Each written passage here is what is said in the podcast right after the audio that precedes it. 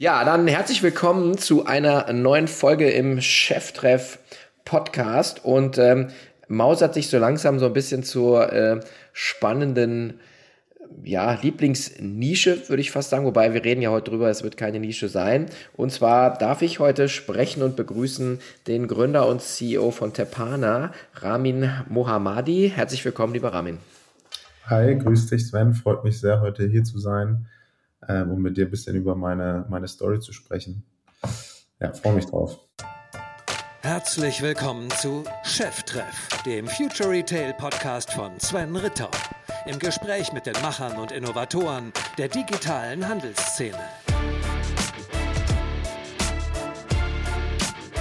Zu Beginn ein kurzer Hinweis in eigener Sache. Es ist wunderbar, wenn aus einer Idee Realität wird. Und schon vor über zwei Jahren haben wir die Initiative Female in Retail ins Leben gerufen und sind mit einer Handvoll Events gestartet.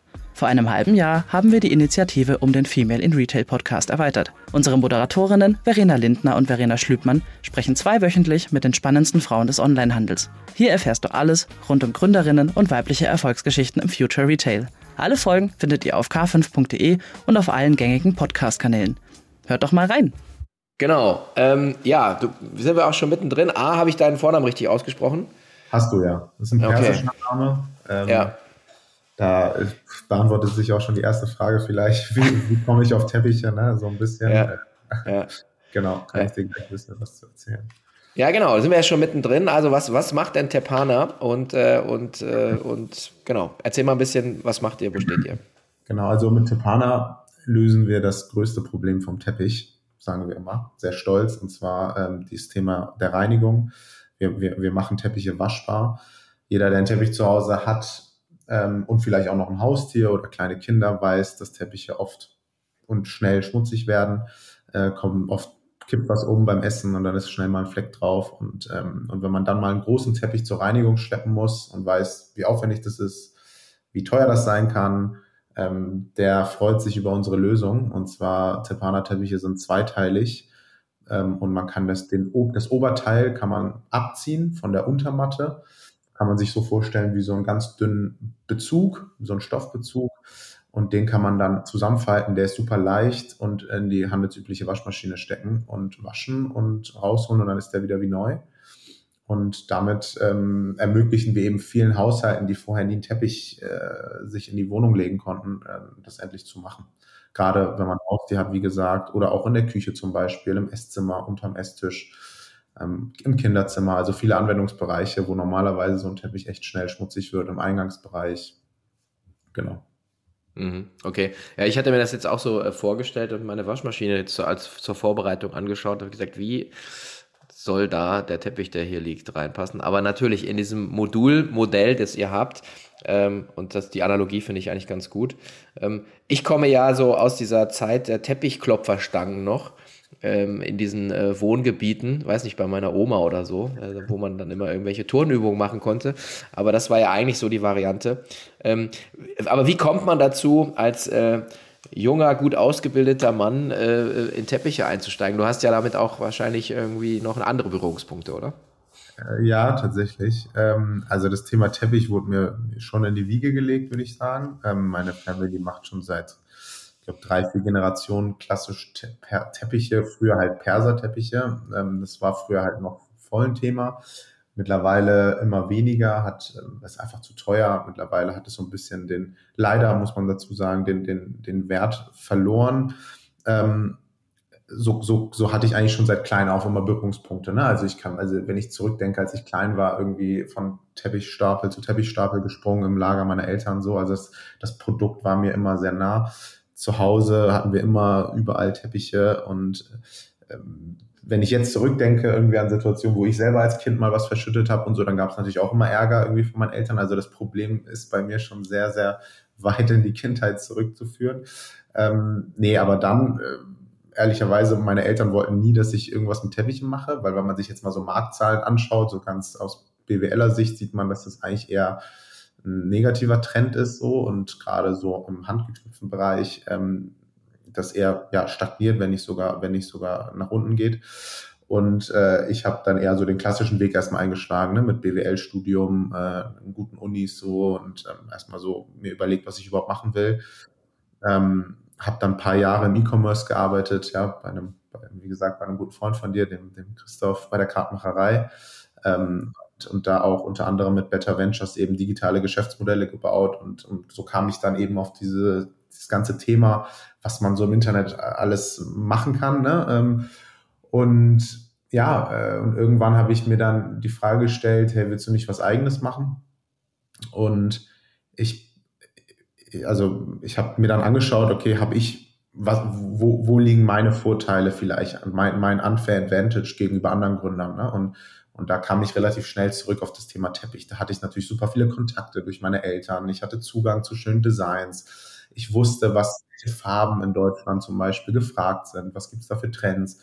Und dann habe ich ähm, mir eben das, das, den Markt angeschaut, den, das Produkt angeschaut, was ja ein super schönes Produkt ist. Ne? Es hat super viel Tradition, es ist ein, äh, ist ein sehr, sehr, sehr schönes Produkt. Ähm, und und äh, aber bin da so ein bisschen nach dem Lean Startup Approach vorgegangen so und habe mir hab halt angeschaut, okay, gibt es da ein Problem? Ne? Ich habe tatsächlich wirklich, das hatte ich dann im Job gelernt, mal mit mit potenziellen Kunden gesprochen und, und dann kam ich eben auf das Thema Reinigung. Ja, und so hat dann das eine zum anderen geführt, dass ich gesagt habe, okay, ich, ich, ich mache das jetzt. Ich, ich setzt das um, so dass man Teppiche waschen kann. Mhm. Und ich meine, also du hast bis jetzt auch äh, komplett gebootstrapped, du hast Christoph Behn erwähnt, äh, ich habe im Vorgespräch schon gesagt, also Christoph darf man immer nur zu tun haben, wenn man selber bootstrappt, also ein kleiner Spaß hier an der Stelle, aber äh, er weiß, wie es gemeint ist. Nein, es ist ja auch total positiv, also ich bin ein großer Freund von, von Knappheit, äh, weil immer Knappheit produziert Kreativität, aber das ist bei dir auch jetzt so, ne? also du hast jetzt komplett erstmal ohne Investoren angefangen, oder? Ganz genau, also ähm, ja, Christoph hat immer früher gesagt, so alles selber machen als, als Solo-Gründer, weil die eigene Zeit kostet nichts. Und so war es bei mir auch. Ne? Ich habe am Anfang wirklich irgendwie alles, was ich halt selber machen konnte, selber gemacht. Und was ich nicht konnte, habe ich mir halt irgendwie angeeignet, irgendwie mit YouTube-Videos und, und was auch immer. Also tatsächlich auch irgendwie Teppichdesigns am Anfang noch mehr oder weniger so selber bereit gemacht. Äh, und ja, und irgendwann kommt natürlich der Punkt, ähm, klar, bei dem Geschäftsmodell hat es funktioniert, ich konnte relativ schnell profitabel werden. Ne? Das wird vielleicht nicht bei jedem so, so schnell passieren. Ähm, bei mir hat es Gott sei Dank geklappt und ähm, klar, und dann irgendwann konnte ich dann nach und nach Themen halt abgeben an, an, an anderen Leuten, weil ich selber einfach entweder nicht mehr die Kapazität für hatte oder, oder ich gemerkt habe, okay, andere Leute können es besser. Und so habe ich halt bis jetzt äh, mein Team aufgebaut und aber immer noch alles gebootstrapped und organisch gewachsen. Ähm, und dadurch eben immer noch so dieses Freiheitsgefühl, was man als Unternehmer ja so anstrebt. So. Also mir sitzt halt niemand irgendwo im Nacken und sagt, ich muss irgendwas an Zahlen und äh, erreichen und an Ziel erreichen, sondern ich mache das immer noch für mich selbst. So. Und deswegen macht mir mhm. das viel Spaß.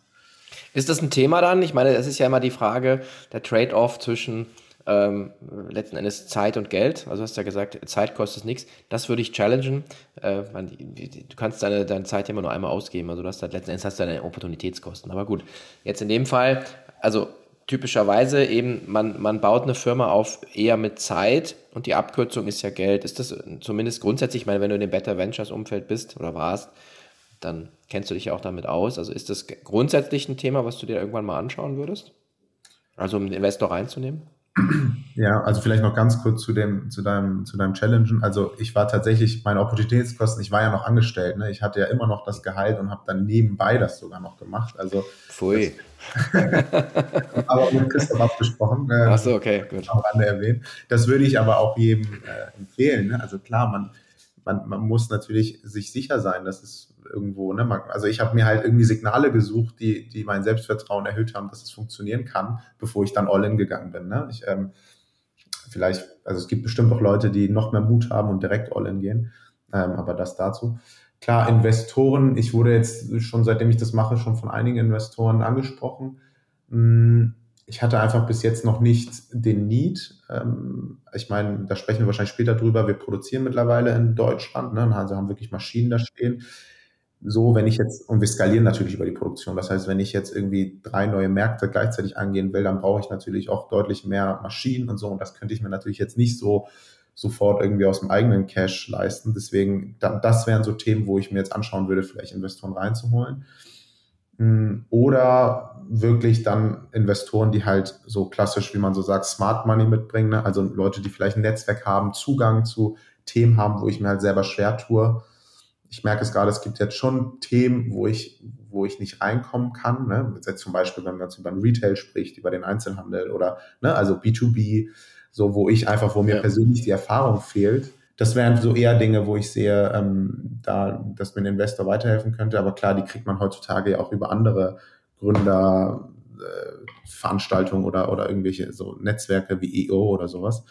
Ähm, deswegen bin ich da noch so ein bisschen hin und her gerissen. Aber ähm, ich, ich würde jetzt das nicht von Anfang an verneinen, mir niemals einen Investor reinzuholen. Ne?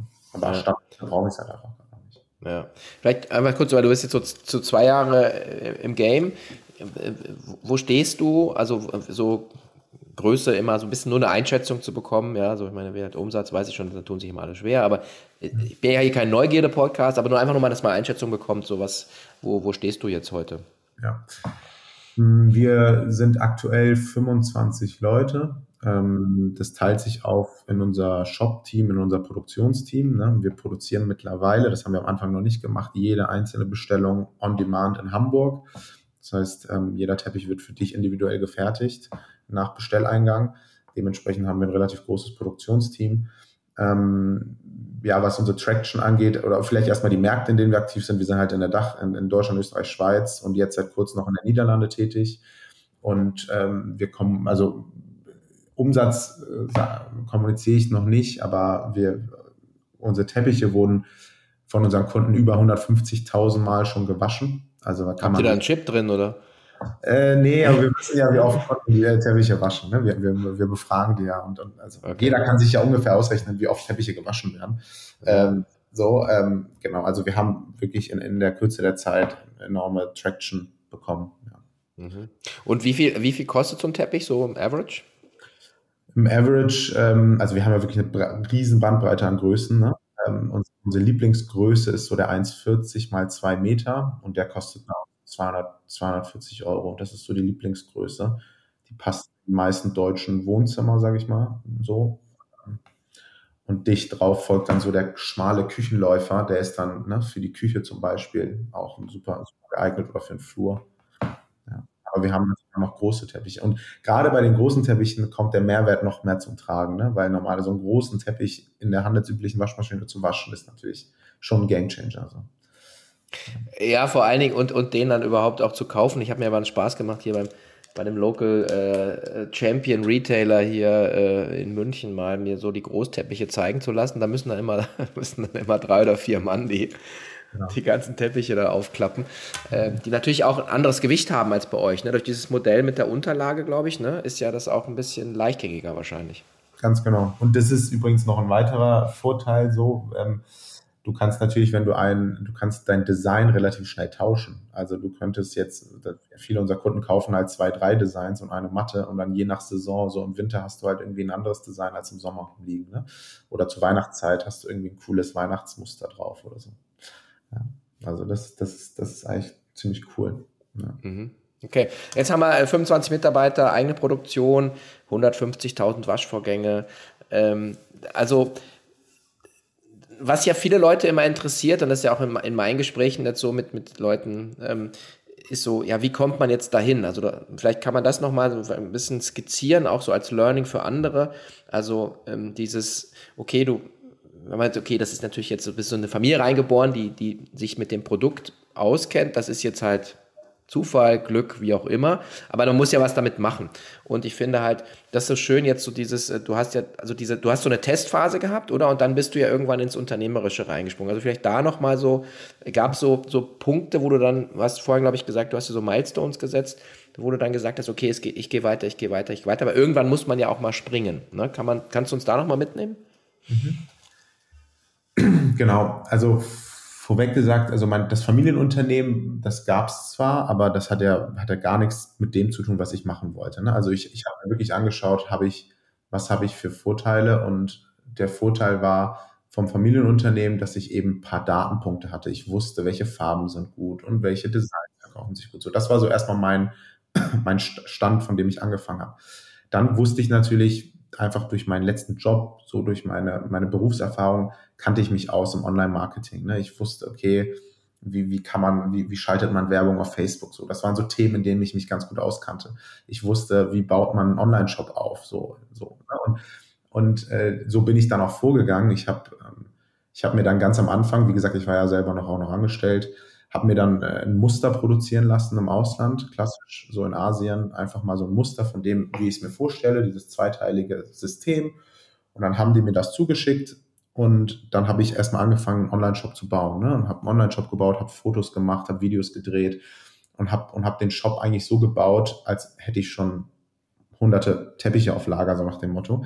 Ähm, habe natürlich da die Designs von meinen Eltern benutzt, die die natürlich schon hatten und habe das alles sehr schön gebaut und habe dann angefangen Werbung zu schalten so und ähm, und äh, habe Werbung geschaltet und habe dann erstmal Feedback gesammelt. Also da kamen die ersten Leute auf meine Seite und natürlich, wie das so ist, am Anfang kauft natürlich keiner. Ähm, und, und dann also nach paar Tagen, nach paar Wochen kamen dann so die ersten ein, zwei Bestellungen. Und dann habe ich halt angefangen, mit den Leuten zu sprechen, ne, die die bei mir bestellt haben. Habe dann nachgefragt, hey, warum hast du bestellt? So ähm, und habe versucht, von diesen Leuten irgendwie zu lernen und, und die Motivationsgründe nachzuvollziehen, warum sie bei mir bestellt haben. Und da kam oft so Themen wie zum Beispiel irgendwie, ja, mein, mein Sohn ist Allergiker und deswegen waschbare Teppiche ist für mich ein Gamechanger oder ich habe eben drei Hunde zu Hause und konnte das vorher nie. Und, und, und, und diese Themen habe ich dann aufgegriffen und habe die halt in meine Website einfließen lassen irgendwie. Ne? Ähm, und habe dann so meine Kommunikation nach außen verbessert, habe meine Werbeanzeigen verbessert und, und ja, und dann nach und nach kamen dann mehr Bestellungen, es kam mehr Feedback, mehr Bestellungen. Und, ähm, und irgendwann kam dann für mich der Punkt, wo ich dann wusste, okay, das funktioniert. Das, also das, da, da ist auf jeden Fall nie da von den Leuten, die haben da Bock drauf, die sind bereit dafür Geld auszugeben. Was für mich natürlich auch super wichtig war zu sehen, ob die Leute wirklich bereit sind, dafür Geld auszugeben. Ne? Also der andere Weg wäre gewesen, ich frage irgendwie Freunde so, hey, würdest du einen waschbaren Teppich kaufen, wenn ich den hätte? Ne, Wäre wahrscheinlich äh, nicht so wertvoll, diese, diese Antwort gewesen. so. Aber weil ich dann gesehen habe, hey, die Leute bestellen, war ich dann auch super selbstbewusst zu sagen, okay, ich kündige jetzt meinen Job und gehe da all in. Ja, ich hatte natürlich noch keine Teppiche, musste dann die Bestellung stornieren, äh, habe dann mit den Kunden gesprochen, habe sie aufgeklärt. Äh, natürlich haben alle ihr Geld zurückbekommen und dann war ich aber an einem Punkt, wo ich dachte, okay, jetzt, jetzt, jetzt bestelle ich mal eine größere, einen größeren Container mit, mit, mit Teppichen so und, und, und, und, und investiere ein bisschen mehr von meinem Ersparten in dieses Thema rein. Äh, genau. Aber ich habe trotzdem die ersten Monate immer noch alles selber gemacht. Ne? Also dann habe ich Kundenservice selber gemacht.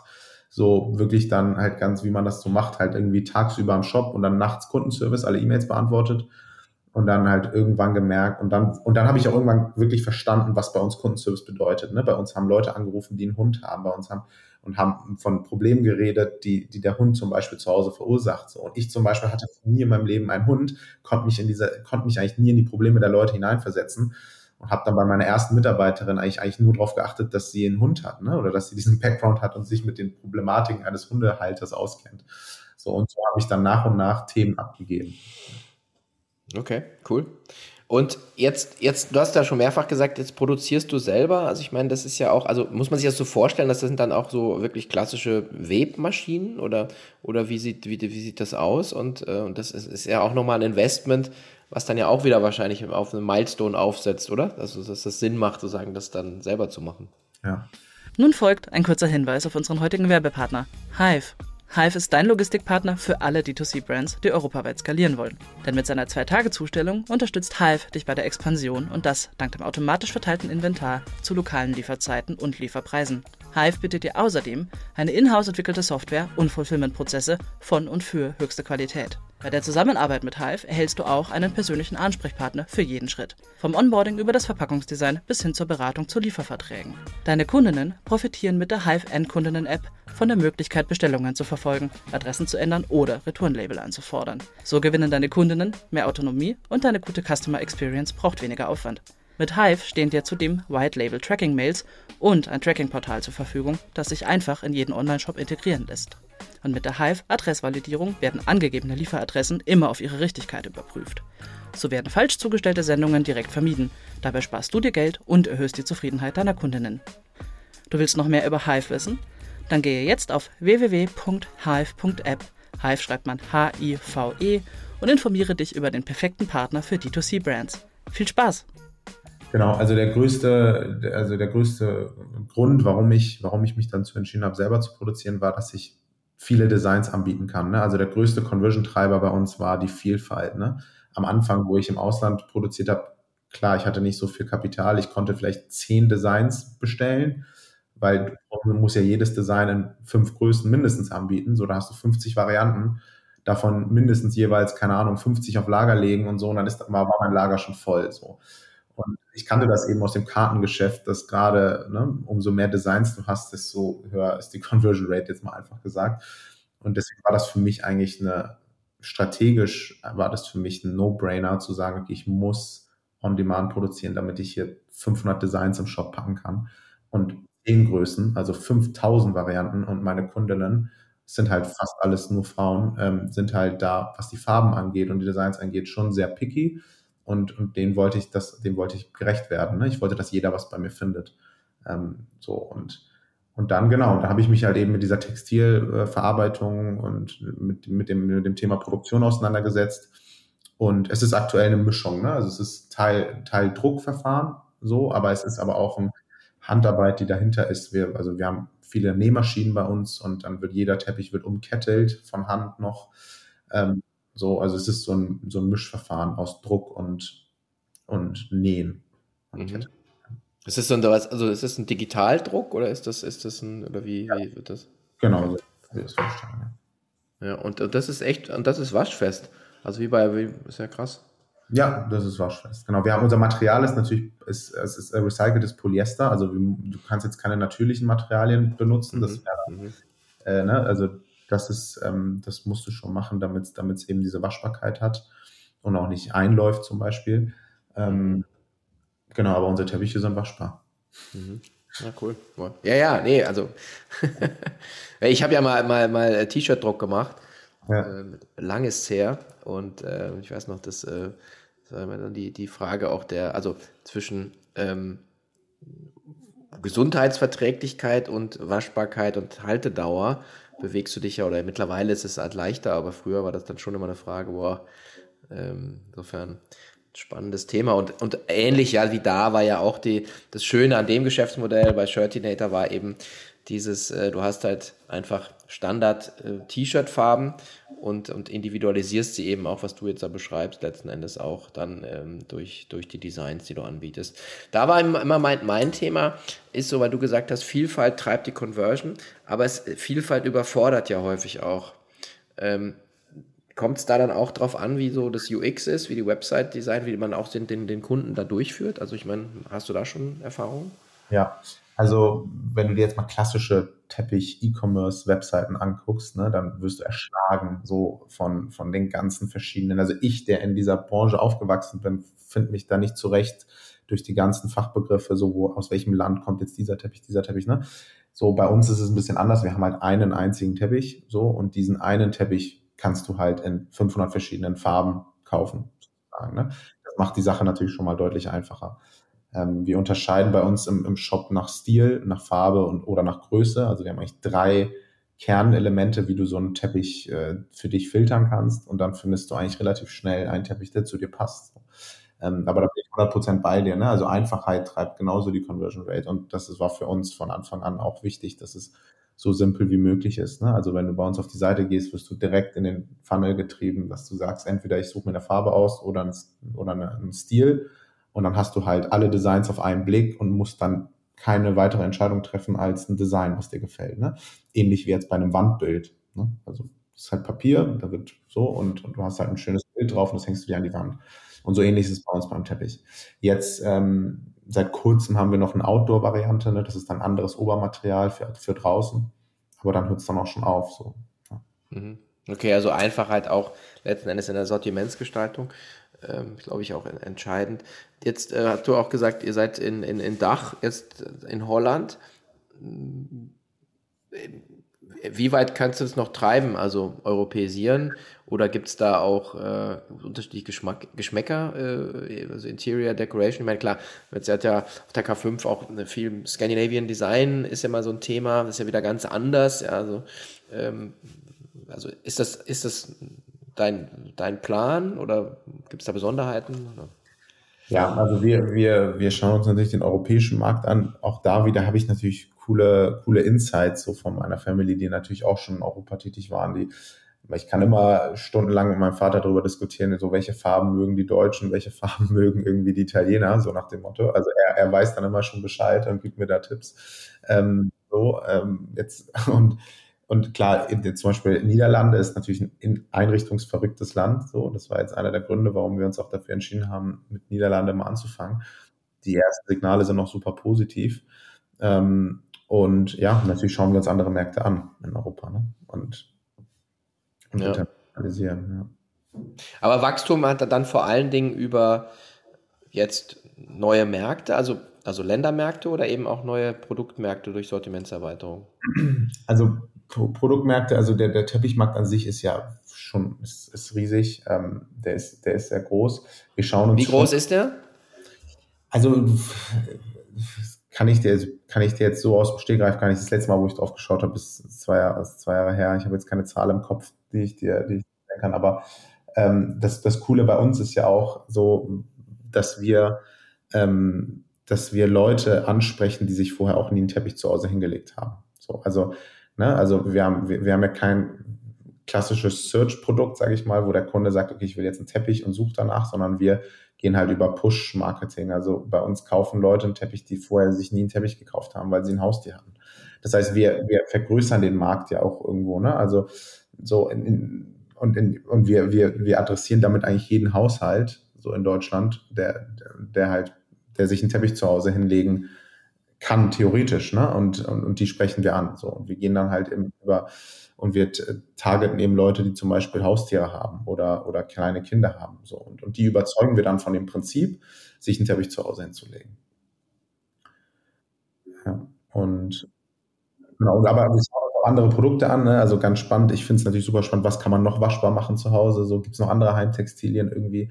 Also ich würde mich schon noch gerne in diesem Waschbar-Kosmos bewegen irgendwie und, und da nach anderen, nach anderen Lösungen suchen. Aber aktuell sind wir eigentlich sehr gut bedient mit dem, mit dem Thema Teppich und skalieren tatsächlich eher jetzt gerade noch über, über neue Märkte.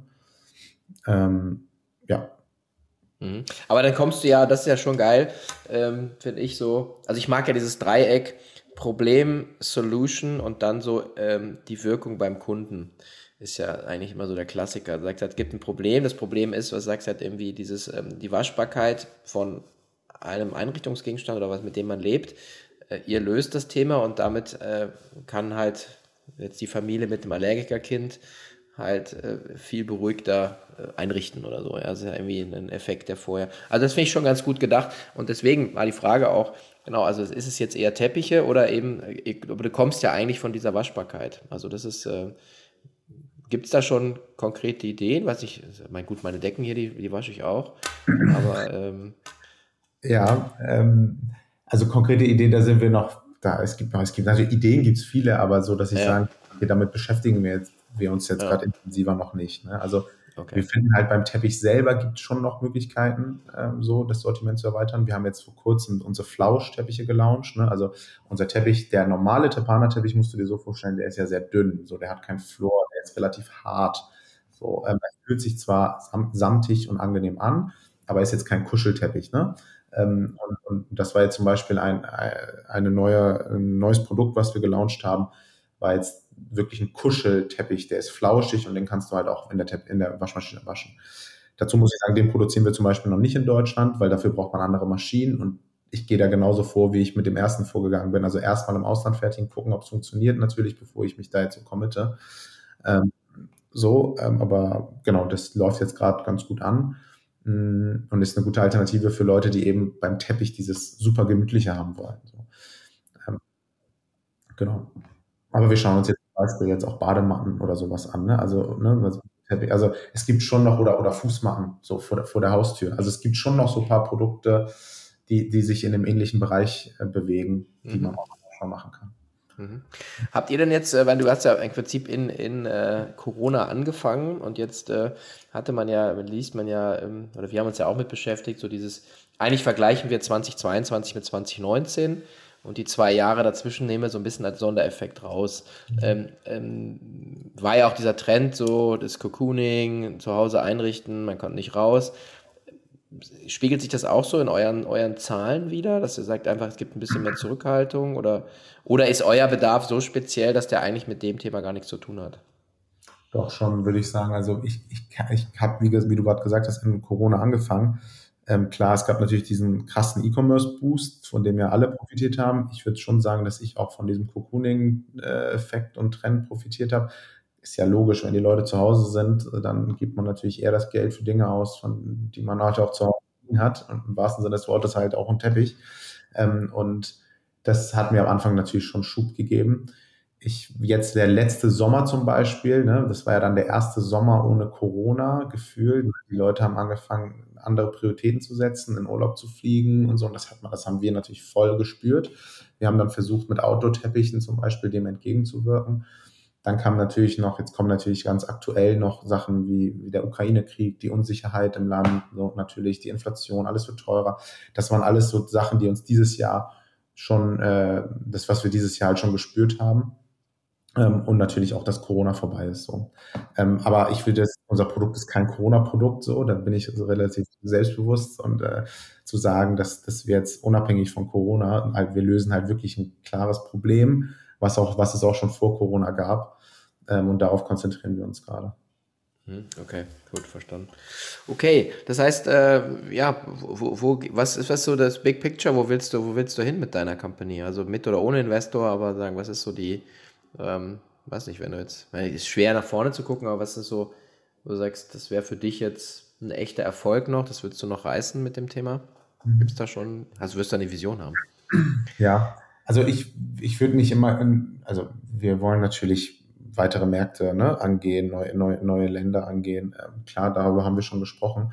Ähm, für mich ist halt wichtig, dass wir, dass wir wirklich bei uns im Unternehmen es schaffen, für mich hat es eigentlich diese drei Säulen. Einmal dieses Handwerkliche, was wir machen. Also wir produzieren die Teppiche hier in Deutschland und das ist mir super wichtig, dass wir, dass wir da immer besser werden. Ähm, das andere ist das Thema Design. Aktuell ähm, arbeiten wir halt noch super viel mit externen Designern, aber ich würde das auch alles gerne in Zukunft in-house machen, weil ich dann das Gefühl habe, dass wir auch neue Trends etc. besser, besser im Blick haben. Also ich möchte schon, dass sich unsere Firma zu einem sehr stark designgetriebenen, zu einer sehr stark designgetriebenen Firma entwickelt, dass wir ein großes Design-Team aufbauen und ähm, wirklich komplett from scratch unsere Designs hier kreieren. Das ist mir wichtig. Ähm, ja, und, und da soll die Reise hingehen. Ich möchte natürlich, äh, unsere Kunden sind, sind aktuell sehr glücklich mit unserem Produkt. Mir ist natürlich wichtig, ein Unternehmen zu schaffen, an dem auch meine Mitarbeiter happy sind und, und, und natürlich dann auch unsere Kunden. Ähm, ja, das ist so, also ich, wo wir jetzt in zwei Jahren sind, kann ich dir gar nicht sagen. Es fühlt sich alles noch so an, als hätte ich gestern angefangen, so äh, ehrlich zu sein, auch wenn jetzt. Ist ja auch so. Ja, ja so, genau. De dementsprechend, äh, wir hangeln uns immer noch so von Problem zu Problem und suchen halt nach Lösungen. Ähm, ja, deswegen. Aber ihr, ihr, sitzt in Hamburg, ne? Also, genau. so, oder und Team auch komplett oder, oder, oder remote dann? Nee, also die meisten in Hamburg, so klar, mittlerweile, wir sind halt komplett remote aufgestellt. Äh, also wir stellen jetzt auch, ich glaube, nächste Woche fängt die erste an, die jetzt komplett remote ist. Das sind wir komplett, also das ist flexibel bei uns. Aber klar, die Produktion ist in Hamburg, dementsprechend ne, haben wir natürlich auch vor Ort ein Werk, ein Offices und so. Ja, ja okay. Und, und, und, so, aber, und sucht ihr noch, äh, sucht ihr noch Leute? Also, oder muss, muss man. Ja, also klar, Produktion natürlich immer so. Äh, das ist, das, da suchen wir immer Leute. Auch im Shop haben wir gerade einige Stellen aus, ausgeschrieben. Das sind halt Themen, die ich bis jetzt immer noch selber gemacht habe, vor allem im Marketing und so. Das liegt halt vor allem aktuell noch bei mir und bei zwei äh, externen Personen, mit denen ich zusammenarbeite. Aber da versuchen wir unser Team aufzubauen. Ich, zum Beispiel Influencer-Marketing als Kanal haben wir bis jetzt noch nicht stark gemacht, obwohl sich das bei uns auch sehr gut anbieten würde. Das heißt, da suchen wir auch nach, nach Leuten, um das Team, um das Team zu stärken. Genau, also wir haben schon einige Stellen offen. Mhm. Und die Vermarktung läuft dann ja, meine gut, äh, sagen jetzt, äh, nach dem, wenn man seinen Werdegang sieht, also rein über so also D2C und äh, einfach, also, also wahrscheinlich viel Google Search, aber eben, also, also Paid Ads wahrscheinlich auch auf Social Media, nehme ich mal an. Genau, also der Hauptkanal ist, ist, Social Ads, ne? also Facebook Ads sozusagen ist so der Hauptkanal. Ähm, klar, auch Pinterest ist bei uns nicht irrelevant, ne? bietet sich ganz gut an, äh, so im Bereich Interior. Ähm, Search war am Anfang, es wird immer, immer interessanter, also als ich angefangen habe, hat niemand nach waschbaren Teppichen gesucht, so, äh, gar nicht. Vor zwei Jahren. Mittlerweile ist es ein relevanter Suchbegriff geworden, weil super viele sich auf das Thema gestürzt haben. Und dementsprechend machen wir auch mittlerweile viel Search, haben, aber wir erzeugen sozusagen selber ne, den, das, das Suchvolumen. Ähm, und äh, genau, also ja, aber so klassische, die klassischen Online-Marketing-Kanäle. Ja. Und dann vielleicht noch eine Sache, du hast ja gesagt, könntest du dir vorstellen, die Marke dann auch in, in den Retail reinzubringen? Also das, das dieses B2B-Thema. Es ist ja eigentlich immer ganz schön, wenn man dann äh, Herr der kompletten Marge ist. Ähm, oder Herrin. Ähm, aber das ist auch ein Thema, oder? Ja, äh, ich, wir, wir wurden tatsächlich von ein paar Händlern angesprochen. Wir, wir, es kann auch sein, dass wir es dieses Jahr auch noch antesten ich bin so ein bisschen selber einfach skeptisch, so mein, mein Gut-Feeling ist da so, weil ich halt so, und ich habe halt so ein erklärungsbedürftiges Produkt so, und ich, ich vermarkte das sehr cool über Videos. Natürlich kann man jetzt in einem, im Laden auch irgendwie ein, eine Person haben, die das einem erklärt oder, oder irgendwie ein Display aufstellen, wo, wo man irgendwie ein Video sieht. Das muss man halt testen. Ich, für mich ist gerade als Solo-Gründer halt immer bis jetzt immer wichtig, Low-Hanging Fruits, das, was ich kann, das, wo ich mich sicher fühle, da Vollgas geben und, und fokussieren es gab super viele Optionen, die ich halt in den letzten zwei Jahren immer noch erstmal habe links liegen lassen, wo andere gesagt haben, hey, da hättest du doch, da hättest du doch wachsen können, aber ich, ich musste mich halt immer fokussieren. Und, und beim Retail war es halt auch so. Ähm, wenn ich jetzt ein größeres Team habe, hoffentlich bald so, und dann kann ich vielleicht auch ein paar Themen abgeben, dann ist das auf jeden Fall ein Thema, was wir uns anschauen werden. Auch wenn mein, mein Bauchgefühl so ein bisschen, ich bin da ein bisschen skeptisch. Ähm, aber genau, ja, ja ich meine, ich glaube, gut, also, du hast gesagt, es fühlt sich wie gestern an, zwei Jahre ist halt, ist halt wirklich gar nichts. Und ähm, meine und Christophs und viele andere Leute Erfahrung ist, dass man so ein Unternehmen ist so mit nach fünf bis sieben Jahren bist du, bist du eigentlich erst im Markt angekommen. Mhm. Und dann geht das Spiel eigentlich erst richtig los. Also, äh, weil dann hast du eben auch die Größenordnung, die Prozesse, das Team und so weiter. Ähm, und ähm, ist natürlich ein anderes Unternehmen, weil man meist natürlich viel, viel größeres Rad dreht. Ähm, und, ähm, und auf dem Weg dahin, gerade als Solo-Entrepreneur, glaube ich, ist es sehr wichtig, wie du gesagt hast, ähm, einfach Fokus. Das ist also key. Mhm. Man hat ja immer die Tendenz, ganz viele immer, Opportunities sind, sind, sind, sind irgendwie Myriaden da, ähm, aber das bringt ja nichts, wenn du an zehn Stellen nur einen Millimeter vorankommst. Deswegen kann ich auch, auch nur unterschreiben.